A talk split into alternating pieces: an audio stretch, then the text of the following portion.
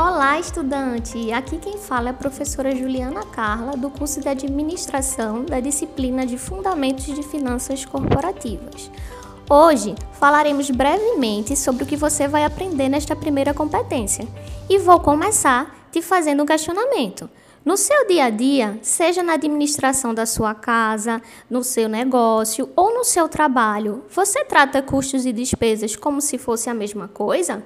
Se a resposta foi sim, vamos mudar esse pensamento agora. Na contabilidade, os custos são gastos realizados com o processo produtivo da empresa. Já as despesas dizem respeito aos gastos administrativos, comerciais ou financeiros, que não estão diretamente ligados ao processo de fabricação do produto. Também temos os investimentos, que visam retorno futuro, e as perdas, que são aqueles gastos que ocorrem de forma inesperada. Tranquilo até aqui, não é? Os custos, eles podem ser divididos em diretos, indiretos, fixos e variáveis.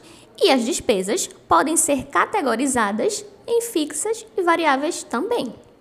Além disso, você vai conferir como calcular a margem de contribuição unitária e total e compreender a relação custo, volume e lucro por meio dos diferentes pontos de equilíbrio, que são financeiro, contábil e econômico.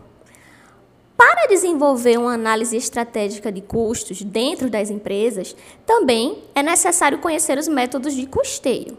Os principais métodos de custeio são o por absorção, variável e o custeio ABC.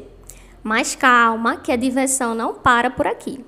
É preciso que você entenda que a contabilidade de custos envolve toda a parte de planejamento, coleta de dados, informações gerenciais que contribuem para o processo de tomada de decisão nas empresas. Pois fica difícil tomar uma boa decisão do ponto de vista financeiro sem compreender o básico da contabilidade de custos. Concorda? Eu também concordo.